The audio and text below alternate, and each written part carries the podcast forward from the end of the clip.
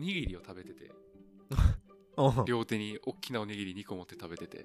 あー美味しいって思いながら食べてて。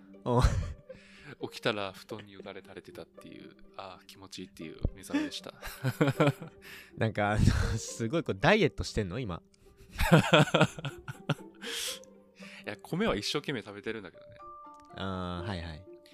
なんかむちゃくちゃリアルでお米の一粒一粒米が立ってる そう。立ってる米をでちょっと塩気の効いた美味しい昔ながらのおにぎりを食べてめっちゃよだれ出ててさ。口の中があんもうあ汚いからあんまり言わないようにしよう。めっちゃ美味しかったです。今日別にそういう映画見てないよ。全然関係ないな。あのうん。数十分前の出来事をただ話しただけです。そんな目覚めでしたね。はいはい。あの今日は全然違う映画なんで。まあ久しぶりのねあの放送回でして。まああのアップ頻度はあんまりこう変わってないのでアップされる頃にはそんななんか、えー久しぶりなんかなって感じなんやけど。まあちょっと俺の方でマイクが潰れちゃってましてうん。収録ができてないのと、まあ映画もアキラと久しぶりですね。だから。そうだね。ね。うん。まあいろいろとこの期間の間に個人的に映画も見ましてうん。アカデミー賞買ったからね。ああ確かにアカデミー賞あったな。そう。普通にこう映画館で見る映画もぼちぼちとあの見てたりとかしてあとはネットフリックスであの有超有名なあの愛の不時着超超長編韓国ドラマを、えー見終えることができまして3ヶ月ぐらいかかった。もう3ヶ月やで。1月から見出して。うん。うん。大号泣してました。へえそんなよかった。そのいやもうめちゃくちゃ見てほしいな。あの別に3ヶ月ぐらいかかっていいから根気よく見てほしい。もうほんまにええドラマやからもう。うんっていうのもありまして個人的にはこの休んでる期間のお休み期間かな。ラジオ収録のお休み期間の間にいろんなドラマと映画を見ててで今回アキーラと放送していくマイインターンこれも見まして。はい。ちょうどいい時期なんじゃないかなそれこそ4月になって。あのまあ、職場が変わったりとかうん。あとは業種が変わったりとか、まあ、それこそ新入社員の皆さんとかね。いろいろこう環境状況が変わっていく、えーまあ、社会人の人たちにとってはすごいこうあの刺激になる映画じゃないかなと思いながら見てて。うん。だ分かりやすくモチベ上がったよね。モチベ上がるなあれは。うん。めちゃくちゃ。働くって何みたいなことを教えてくれるような映画。あそうね。の一個の要素としてね。いろいろこう学びの要素あるんだけどその一個として働く姿勢、うんう働く意味みたいな。はいはいはい。うん。いや分かる分かる。教えてくれる映画だったまたアン・ハサウェイが綺麗やったなーと思いながら。めちゃくちゃ綺麗。やっぱね俺アン・ハサウェイですね。好きね。好きや。何？あの映画忘れたの。あれじゃんバレンタイン。SF のさ。え SF やったっけ？なんか俺らバレンタインにも出てたよね。あそうそうそう。そこにも出てきたな。そういえば。SF あのープラダを着た悪魔とかも出てるし。あとあれにも出てたな。バッバットマンでキャットウーマン役でアン・ハサウェイが出てなかったっけ？そっか。実はアクション映画にも出てるというダークナイトダークナイトライイジングね。そうそうそうそうダークナイト俺見てないんですけどな。いやもうアン・ハサウェイはその辺すごいもう巨巨匠になってきてるよね。まあそれにはい。あれだよね。対対する、えーベンベンウィベンさん今日出てたインターン70代のおじいちゃま。ベン・ウィテカーさんね。ロバート・デ・ニーロですよ。かっこよかったな。マジでかっこよかったよな。なあ。なんかこうトム・クルーズとかそういうかっこよさじゃなくてなんかうんうん男性としてこうなりたいなっていう憧れを持たせてくれるようない役やわかる。柄だった、うん。うん。いちいち紳士もう。いやいちいち紳士やったな。やっぱ40年を超えるキャリアというか人生よね、あのしあの社会人というかキャリアマンビジネスマンっていうのがいいのかな、うんうんうん。うん、積み重ねていくとああなれるのかなって。ああなりたいなって思っあーあーなりたいと思った？た、うん、うん。俺は確か70にな。なった時にああいう像がいいと思う。いやアキーラは確かになんかあんな感じになりそう。なりそうな気がするねんな。あマジで？なんかすごいこうクラシカルなアイテムを身につけでそういうこう女性に対して男性に対してもみんなにこう真摯に誠実に振る舞うと。うん。ででたまにちょっとこうおバカさんなことをするとかね。なんかおちゃ,うんら、おおちゃらける時もあるやんか。ああなるほど。なんかそういうのはすごくあ今のアキーラにもかなり似てるとこあって将来のベンさんになるんじゃない？俺はもうベン俺はもうベンじゃないよ。もはやもうベンももはやベンいやーもうこのマインターンだからすごくこう見たことある人多いんじゃないかなと思ってましてね、2015年にアメリカで放映されたヒューマンドラマの映画ですと。うんすごい有名な作品ですよね。そうやね。もう7年前になるんかな。だから2015ね。年、7年前か、うん、7年前になるよね。で俺もこれ実は見るの3回目でして。マジで？めっちゃ見てるんよね。ででそれまではあの DVD で1回見て大学生の時に、大学生の時 DVD で1回見てえっとしかもちょうどインターンする時かな？インターンシップなんかやる時とかに見て。でもう1回目がちょうど自分が新入社員の時にえっとねあのちょうど4月とかの時に東京であの半分ロックダウンで出れなかった時にうん。その時アマプラとかネットフリックスではやってなくてあのあ購そうアマゾンで購入レンタル購入して見てた。ああなるほど。そうそれぐらいなんかやっぱ1回目見た後やってまあ2回目も見たくなるぐらいいい映画やってんけど今回3回目見ることで、ちょっとよりこうこの作品に対する愛着というか影響力を あの身に染みて感じてますってやっぱいい作品は何回見てもいいですからね。そう。本当にそう思う。そうなんですよ。アキラは今回初めてかな？見るのは。今回初めてで存在自体はあの前から知ってた。やっぱり有名な映画だから。そうね。そう。あの何年も何年も存在自体は知ってて。でアン・ハサウェイがあの出てるからこれは見ないとなってずっと思ってたんですけどなかなか見られず、今回あのねトークテーマにするって機会があってようやく初めて見れました、でこういろんな嬉しい誤算があってうれ嬉しい誤算というかなんかいろいろ勘違いしてたことがあってそこも驚きの要素だったんで、そういうところも入れて、うんそれ聞きたいねなぜひ。そうなんですよね。まあこのマイ・インターンなのであの見たことある人も多いと思うんですけど、まあ、見たことない人のために簡単にちょっとあらすじざくっとね言うとくと、まあこれがまずし、えーマイインターン自体がなのでアン・ハサウェイと、まあ、そのロバート・デ・ニーロ2人のなんか主人公って感じだよね。あのまずは。うん。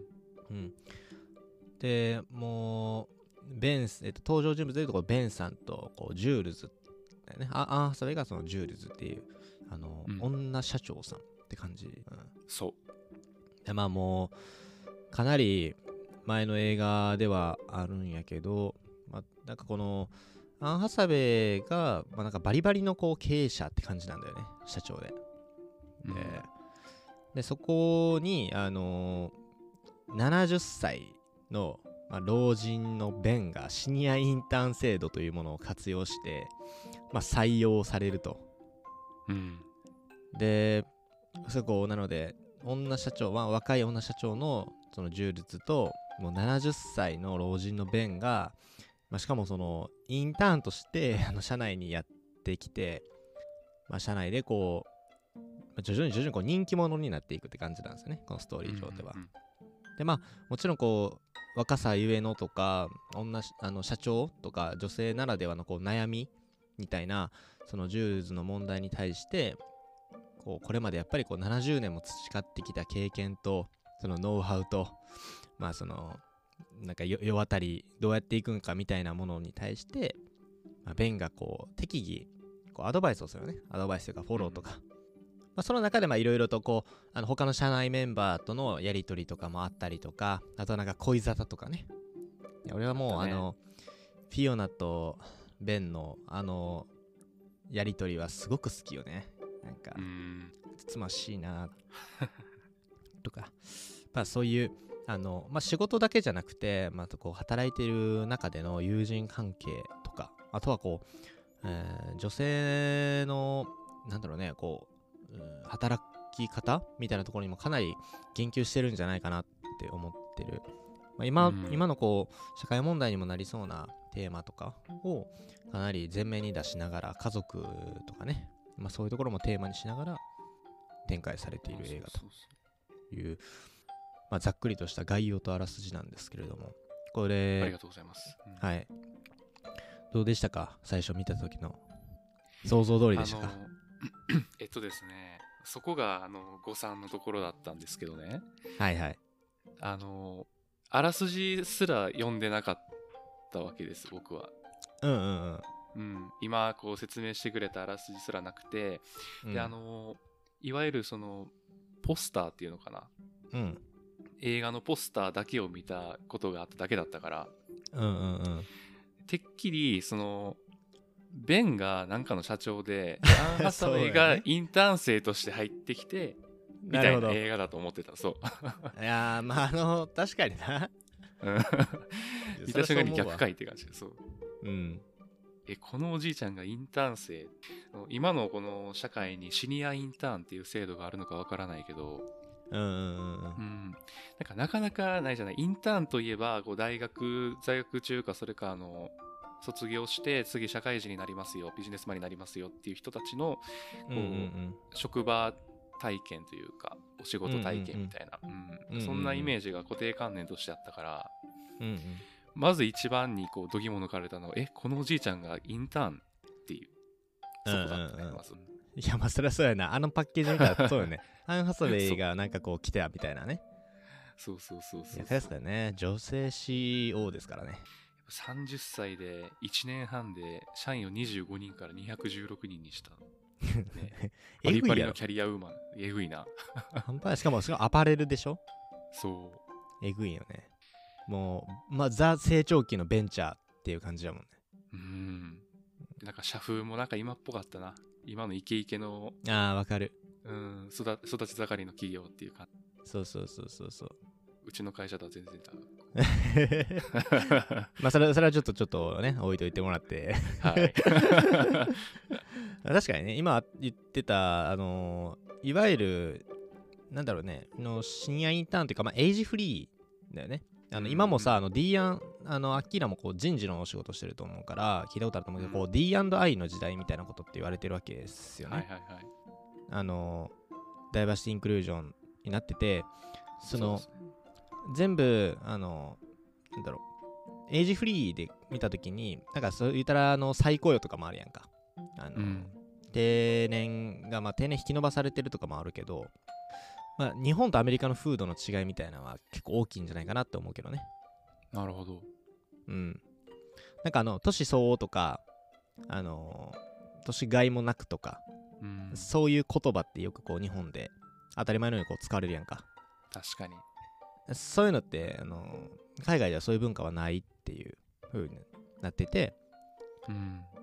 まああのあの海外でやったらそのシニアのこう活用というか、あの年齢が例えば定年で60代70代になった人でも能力があればその当たり前に仕事をしていけるっていうことが価値観としてすごくこう当然のようにあるんだよね、うん。うん、だからまあこうエイジフリー、えーでそこう会社がそれに合わせた人事制度を作っていったりとかして、まあもちろんそのあのポジションとかね与えられる仕事の裁量みたいなものはその現役のバリバリ働ける人たちに比べたら低いかもしれへんけど、まあそうういうこうなんか活躍する場を提供する姿勢っていうのは海外の方がよりこう顕著だよね、まあ、今は日本もそういうところ先進的に取り組んでる企業も多くなってきてるけどんうんうん。でこの辺とかもすごい素敵やなと思ってた。こう俺らの働く価値観を年齢の軸で見た時にじゃあ自分たちが60代70代まあ俺らの定年って多分70とかになってくるんやろうけど絶対。そうだね。うん。うんまあだからそういう70代以降とかの時にもあのーシニアでもこう一人の子である社会人の子であるっていうことをしっかりと前提にした社会風土とか会社の中で、まあ、そういうシニアの意欲を喚起したりとかなるほど。で自分たちの経験能力とかをあのいわゆる職域の開発職域開発みたいな文脈で使えるっていうのはこれが当たり前のようになってくると思うけどね、なるほど。この映画この映画を見てるとねすごくああいうのが当然のようになってくると思う。なんかその自分の下の人が上司年齢的にはうん。下の人が上司なのはもう別にこれ変なことではないとか。やっぱ少ないからね今は。確かにな。まだそういうところをこう先進的に取り入れてる企業ってまだまだ少ないと思うけど将来的にはてかそうしないと成り立たなくなってきてしまう気はするよね。そうそうそうそうん。それになんか海外ではさううん。年齢はただの数字だからっていう人すごい多いけど、うん。う。ん age is just a number って言うけど、うんうんうん。みみんなかどうかわかんないけど、そういうのをよく聞くのよ。あるよね。うん。うん。なんかこう、まさにそれを体現した、その70歳だからって言って、うんうんうん。あの仕事をする上で能力が劣るのかって言われたら絶対そんなことないじゃない。そうよね。むしろうん。溜まっていくもんが多いからね。そうそうそうそう。蓄積が多いからね。やっぱ知識のうんうん経験の蓄積だってあるし、うん。そういうところで先人の知恵を借りるっていうのは、なんか一つ、社会を攻略していく上ですごいあありがたいというか、合理的なやり方の一つな。うんうんうん。いやまさしく全く同意見。え？シリはわからないと。シリじゃない。アレクサ。あのうんちょっとあんま呼びたくないわ。すごい。まちょっと合意を得られなかっあご言えられなかったですね。た。うん。この辺遅れてますね。はい、お大手も IT, IT メガベンチャーはちょっとその辺遅れてますね。ダイバーシティインクルージョンを学んでもらわないといけないな。おーほんまに。まああのちょっと余談になっちゃったけどあのそういうテーマもかなり含まれてる、まあだからすごくこう2015年の映画って思いながら見ててもあのーなんか遅れてるなとか考え古いなって思うシーンとかそんなになくてなんかまさしく今テーマになっているというかホットになっているものっていうのは、たくさんこうあるんじゃないかなって思うよね、うん。働いててのこう何を目的にして働いてるんやとかもちろんそうやしその社内関係家族関係そういうところに対してこのベンの最高な立ち振る舞いうん。これはもう惚れるよね。惚れるな。うん。俺は弁になりたいと思ったもん、あれ見て。もう。言っちゃってもねもうベンになりたいって言ったっちゃうもん。な、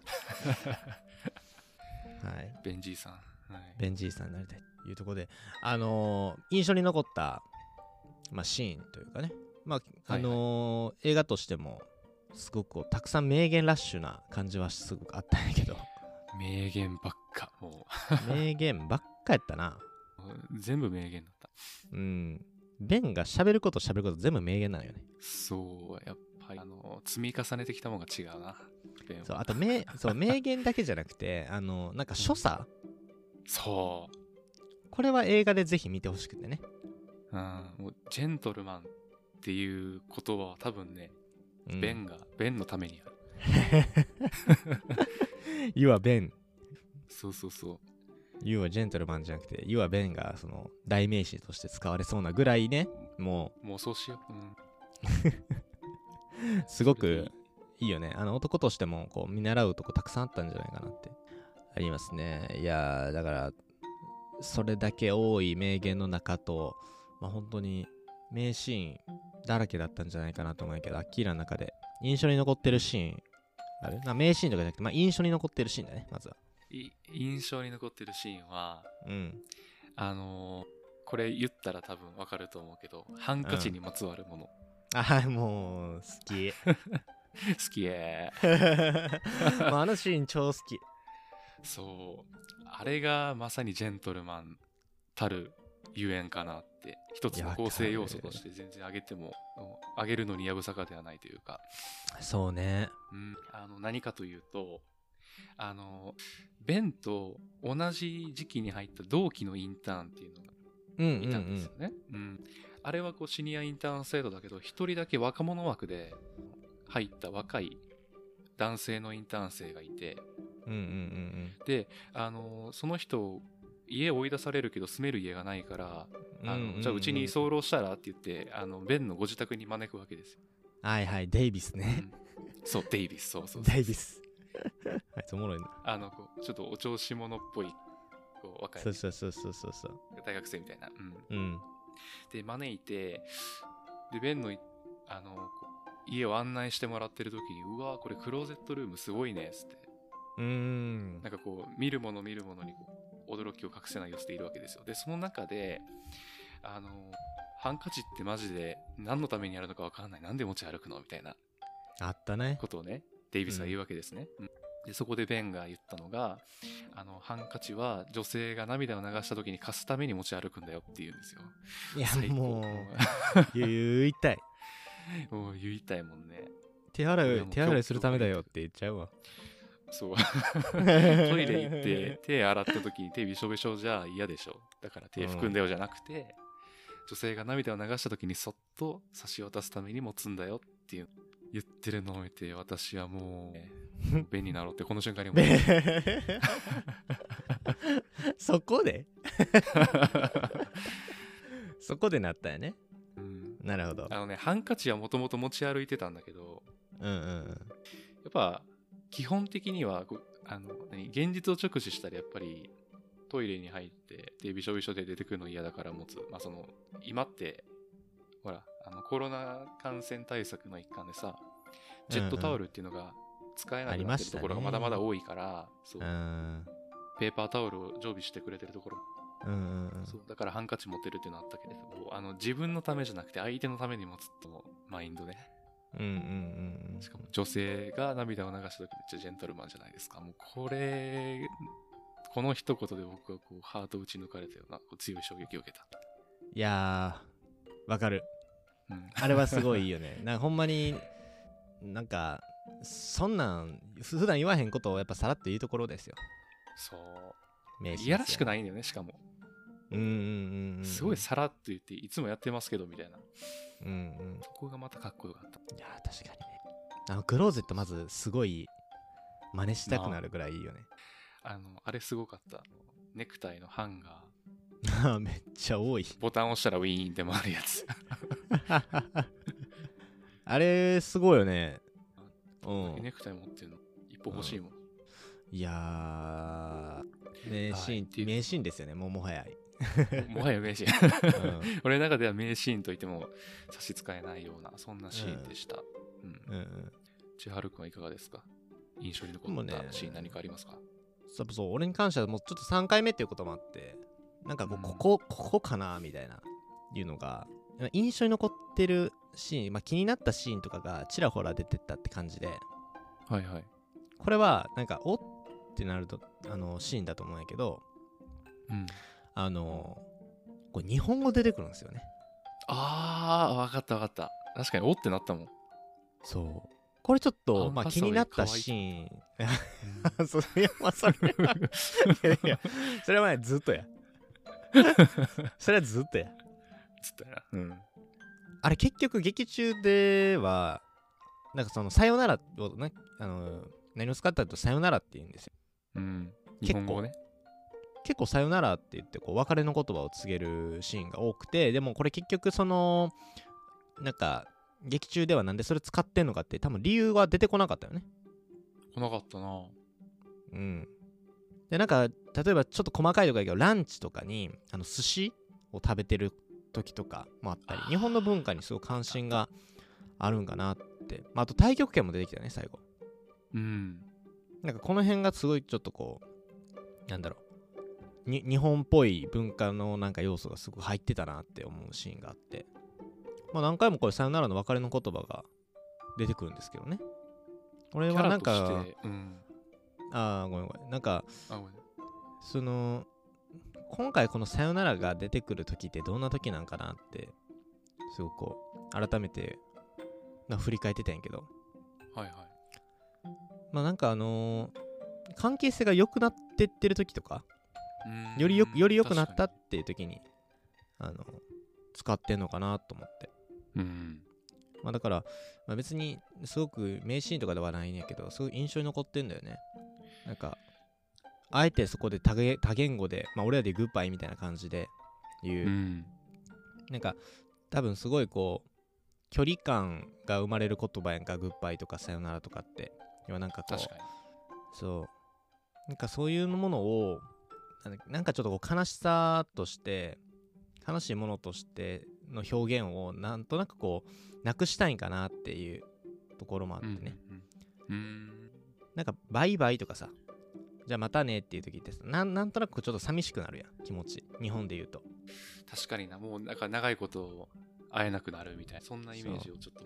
でもそこはなんか仮によ。仮にやけどなんかそうグッバイとかってちょっとこうなんだろう他の表現とか書いたらさそこまでなんか重くはないちょっとこううん。前向きに明るくなるというかなんかまたすぐ会えそうやなみたいな感じにもなるので。確かなんか結構このマイインターンって距離感をそうテーマにもしてると思ってるってね個人的には。家族との距離感、社員との距離感みたいな。に確かに。なそういうことの距離感を大事にするっていう文脈でさよならとかっていうのをまあ日本の言語やけど使ってんのかなとかって思って見てて、なるほどね。あえてさよならっていうことでなんかその距離感に対するそこう、うんしまあ、社長と例えば社員さんとの距離感とかをよく保っていくために、あえてこういう日本語のフレーズを使ったりとかしてたんかなとか思ってて、うん。すごく印象に残ってるシーン、ね、確かにあれはなんとなくインパクトだったな。いきなりアン・ハサウェイが「さよなら」って言うからあ可愛いと思って。うんそう。そう。あれなんか日本語だからっていうのも多分そうだと思うけど英語にとって外国語だからっていうのも一個意味があるんじゃないかなって今聞きながら思って。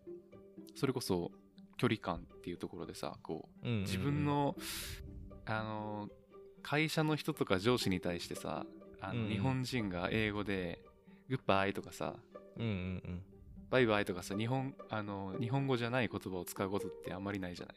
ないね。でも友達には言うでしょ。言う。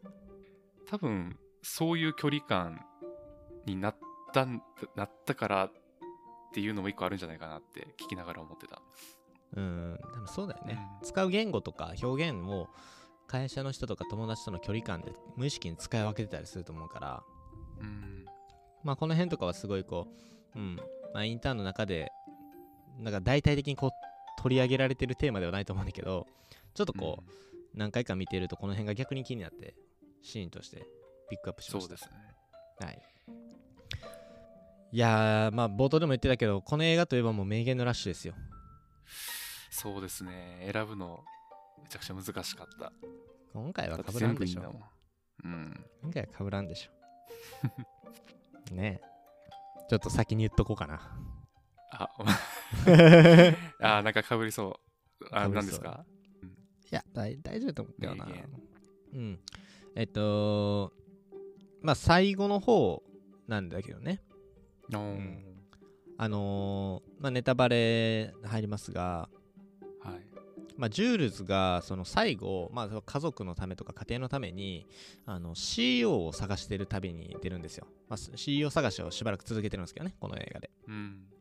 要は自分のやっぱこうライフワークのバランスを整えるためにやっぱ自分でちょっと経営するのっていうよりかは誰かにこれを CEO をやってもらいたいなって思っててね、まあ、家族の関係性が少しちょっとこう不安定になってたから。そうですね。うん、でもまあ結局的にね、まあ受け入れてなかった、受け入れなかったんですよね。うんで、でもこう、あれがいいんですよね。あの、ジュールズもそう思ってたし、でも、なんかこう、思ってたんやけど、なんかいや、そうするしかなかないみたいな状況やったんや。うん CEO は別になんか前向きに渡したいっていうわけじゃなかったんや、ずっと。そうそうそうそうで、なんかそこの葛藤がやっぱこう、めっちゃリアルやったなと思ってて。で、うんでそれをベンも考えてたよね。ベンが本当にこう思ってたことを言うんよね。実際のところうんみたいな、その最後の CEO の人に渡すときに本音言うとみたいななんかぶっちゃけもう渡した渡してほしくないみたいないうシーンがあるんですよ、ベンがそのジュールズに対していや君間違ってないよと。でそこで、えっ、と言う名言がもうすごいもうこう名言やなっていう。名言っていうかうん。もう深い深いこう突き刺さるような感じで きまして。はい。でそれが、あのー日本語で言うとあの君が作り上げた宝物を他の誰かに渡してほしくないっていうところですね。あったね。あったねあったあった。いやもうこの宝物っていう表現もまあほんまに素敵やなと思うし。うん。こう君が作り上げてきたんだっていうなんか他の誰でもないあなたが作り上げてきたものを誰かにそんな渡そうなんていうところは思わなくていいんだよってなんかすごいこうアン・ハサウェイに対まあアン・ハサウェイというかそのジュールズがこれまでやってきたことに対するその称賛というかそのねぎらいの言葉じゃないけど。うん。でそこにすごいこう自信を持ってほしいし誇りを持ってほしいしっていう。なんかいろんな意味が包括された名言で。うんうん。もうバチクソ感動したねここで。この時の断るごとにうん。あごめんね。あいいよどうぞ。断るごとにさあの褒めてたもんねそのジュールズのあの何？働き方というかその手腕みたいなものとか、うんうんうんうん、あとこう従業員に対する姿勢とか。うん。うん考え方みたいなの褒めてたしやっぱ本当に心の底から多分ジュールズのことを尊敬してたと思うし。そうねめっちゃ出てたよね。そう。そのジュールズが作った会社を本当に宝物だと思ってたからうん。ぱジュールズじゃないと成り立たないみたいな、うん、印象は多分持ってたんだろうなって思った。だだからこそベンから出てきた言葉なんじゃないかなって。いやーめっちゃ思うね。しかもそれやらしくないよね、なんかこういや嘘嘘嘘やんみたいな。そんなんもなかったから。う んそのいやほんまにそう思ってる言い方をするやんな、まあ、目を見て話すとかもなんかポイントとしてあったやろうけどさ。なんかそうそれなんかベンが結構そのジュールズに対してすごいこうリスペクトしてるシーンって他にもあってね。うん。なんかそのなんか一経験この経験がこう豊富な人が来ても出た君には及ばないよみたいな。うん。いやもうそんなこと言われたらもうな泣いてまうわと思って。うん。絶対に。確かにねうん。そうこれもなんか似てるよね。うん。そのさっきの君が作り上げてきたもう宝物だ他の誰かに渡してほしくないとかっていう。もうなんかずーっと一緒に共同経営してきたんかっていうぐらいのセリフ言うやん。確かまだ1年もに経ってないでしょっていう。うんうんそうそうそう。なんなら数日しか経ってないもんな。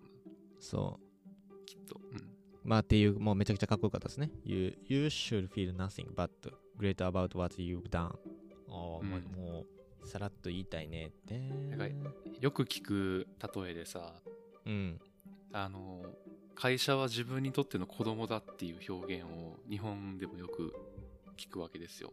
うんうんで多分あのジュールズも同じ風に思ってて。うん。うんでも環境があの変わって事情もあってうん。手放さざるを得なかったけど、でもものすごく愛着持ってたし今後もずっと大切にしていきたいものだったから。うんうん他の人には言えなかったけど本当はそう思ってたんじゃないかなって思ってそれをこう客観的に言われるとあの余計しみる気がするね自分だったら。うんうんわかる。あ分かってくれてる人がいたっていう。そそう誰かに言われるっていうのがまたねうん。そう自分以外にも理解者がいたんだっていうそこも一個感動シーンではあったかな、そうだよね。うん、いやまあ後押し後ろ押ししてほしかったよね。で多分そういうのも多分はなんかこう汲み取ってたと思うけどねもうベンおじさんは。いや目ざといな目目ざといっていうね言葉使ってたけどあのあったね。ジュールズも、うん、目ざといから ちょっと怖いから移動させてみたいな。そうやね。そうメールで部下に言ってたこういうアンテナの高さというか感度の良さというか、うん。うん。うんこうおもんぱかる能力っていうの？うんうん。ここもやっぱ紳士として見習見習いたいよね。うんうん。いやー僕の名言はこんなんでしたがアキラはいかがですか？はい。えっ、と私はですねこれ多分映画の中盤ぐらいなんじゃないかなと思うんですけどうん。ジュールズが一人で会社残って残業していてうんうん。で当然ジュールズの部下のあのベンジーさんもうんうん。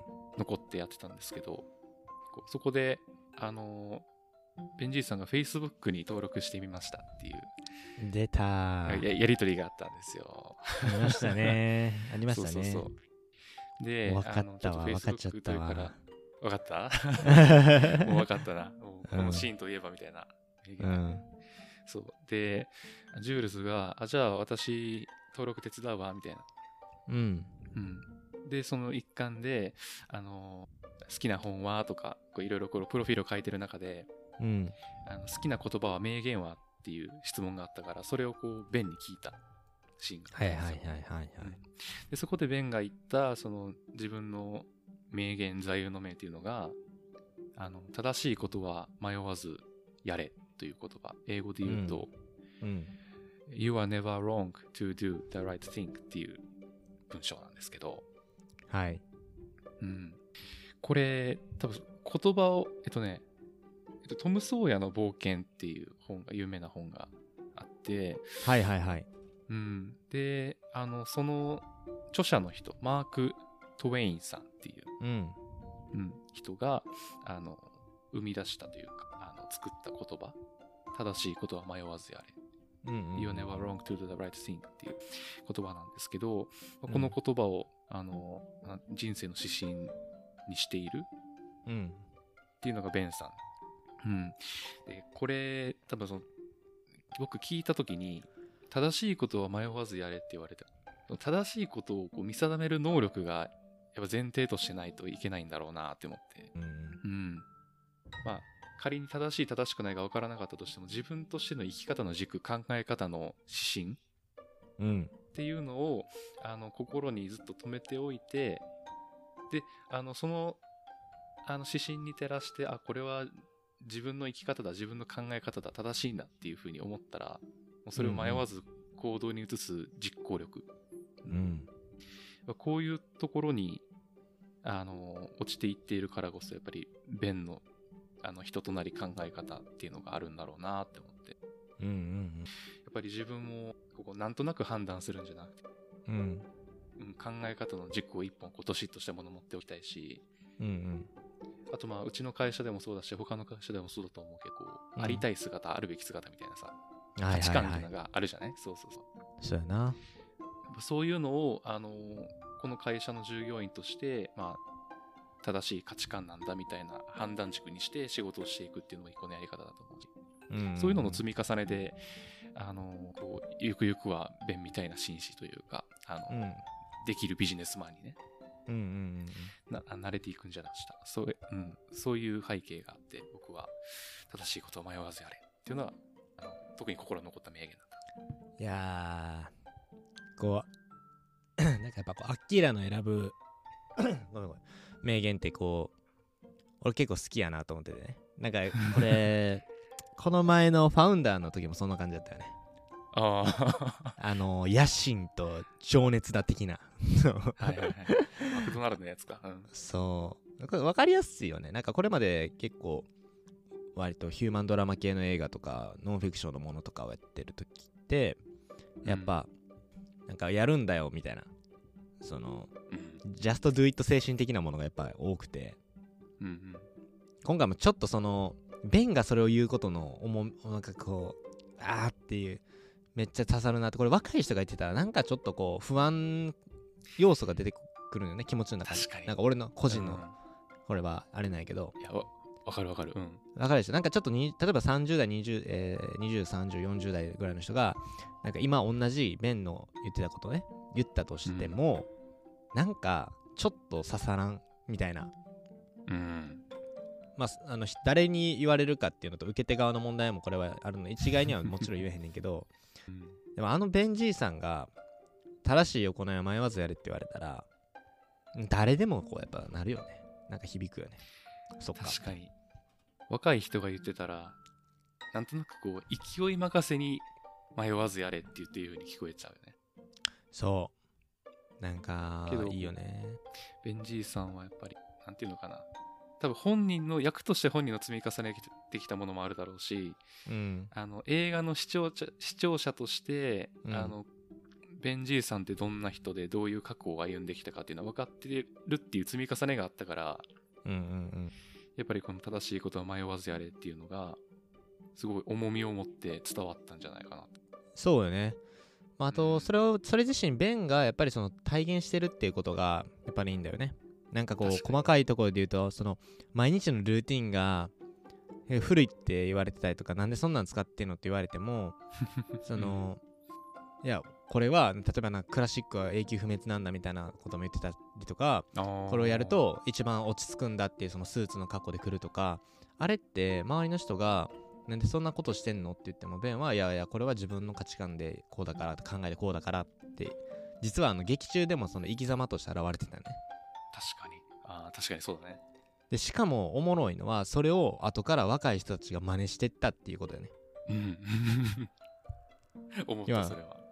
だって古いって言われてたにもかかわらず結果的にはこう認められてもうこう他者に影響を及ぼすぐらいうん。のものになっていってるっていうのは、あの別に意図として映画としてそういうことを誰かがこうメッセージとして言ってるわけじゃないねんだけど、なんかベンが言ったことっていうのはなんかこう若者にもやっぱりこう影響を与えてたっていうことをすごくこうなんだろうノンバーバルなところで表してるところがまた勢いをね。確かに。この辺はありましたね。やっぱ時代が古いからとかじゃなくてうん。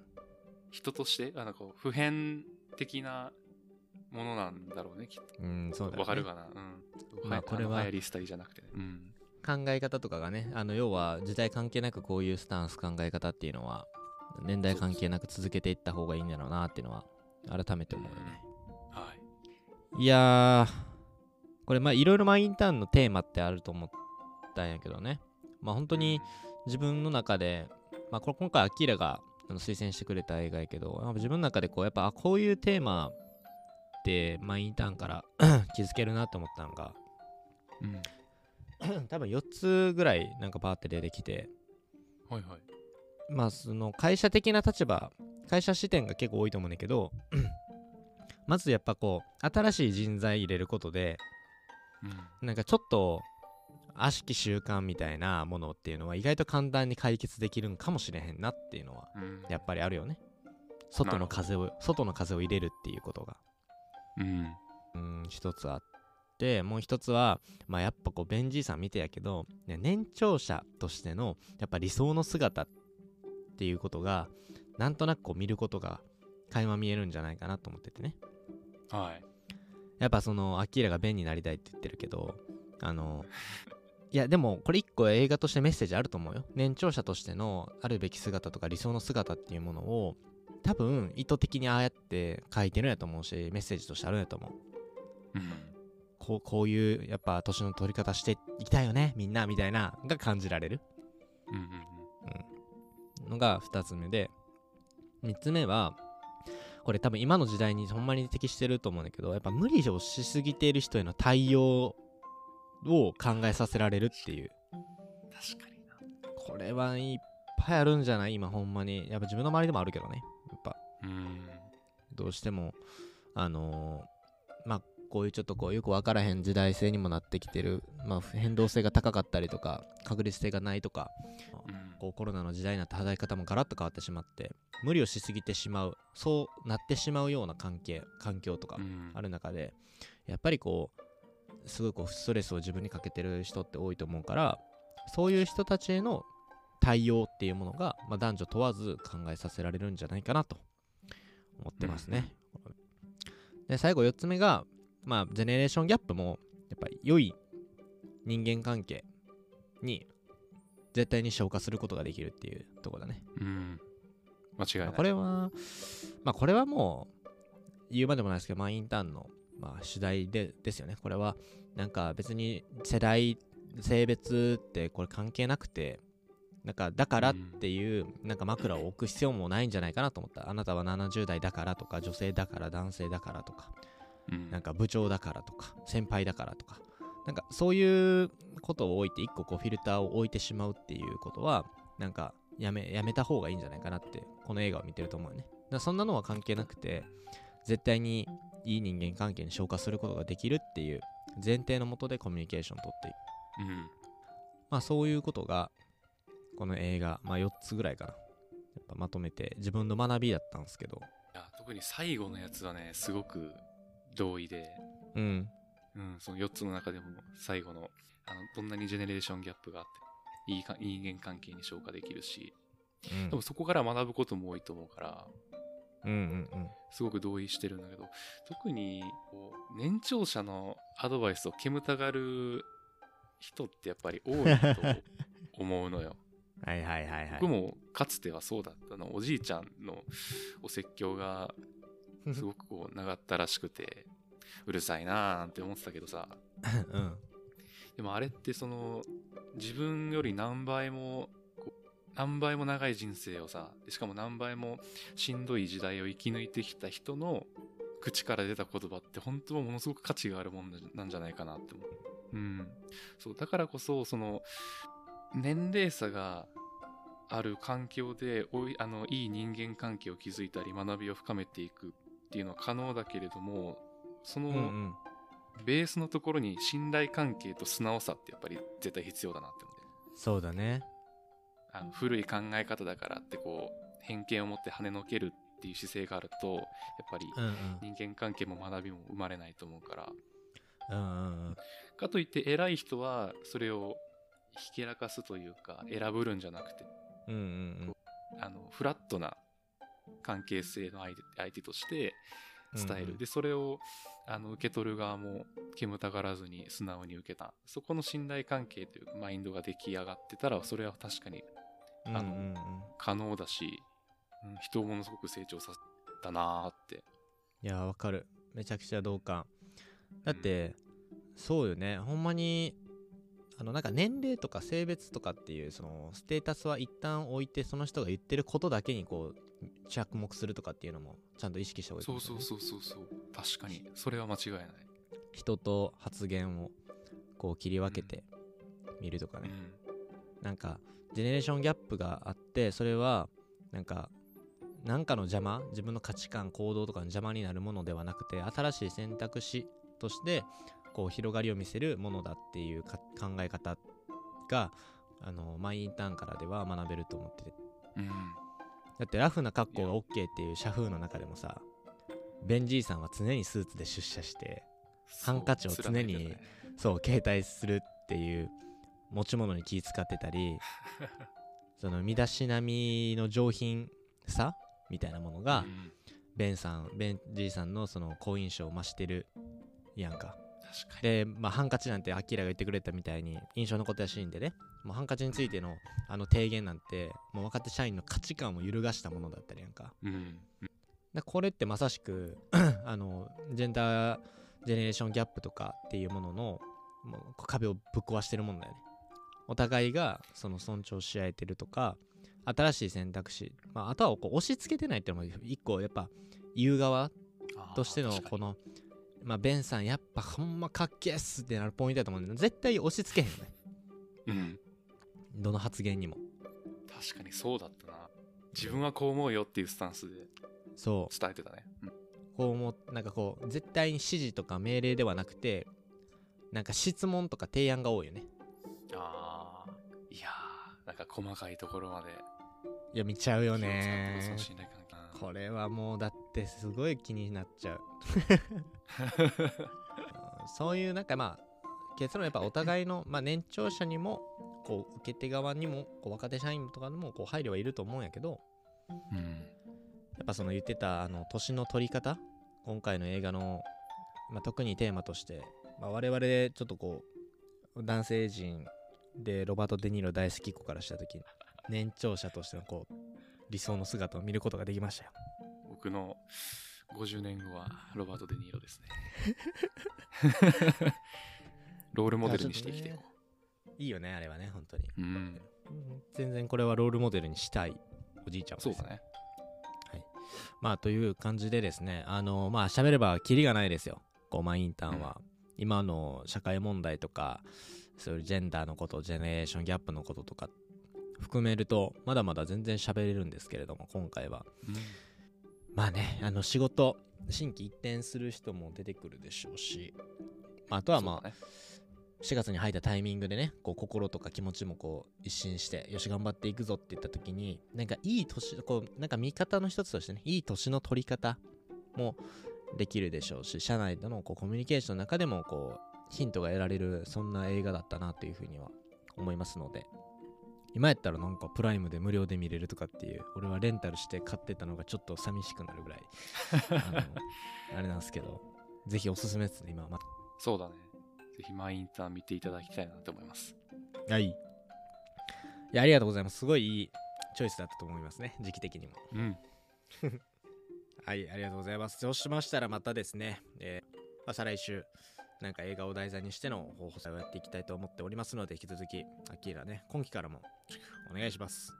よろしくお願いします。はい。では、アキーラ、本日もありがとうございました。はい、ありがとうございました。ありがとうございました。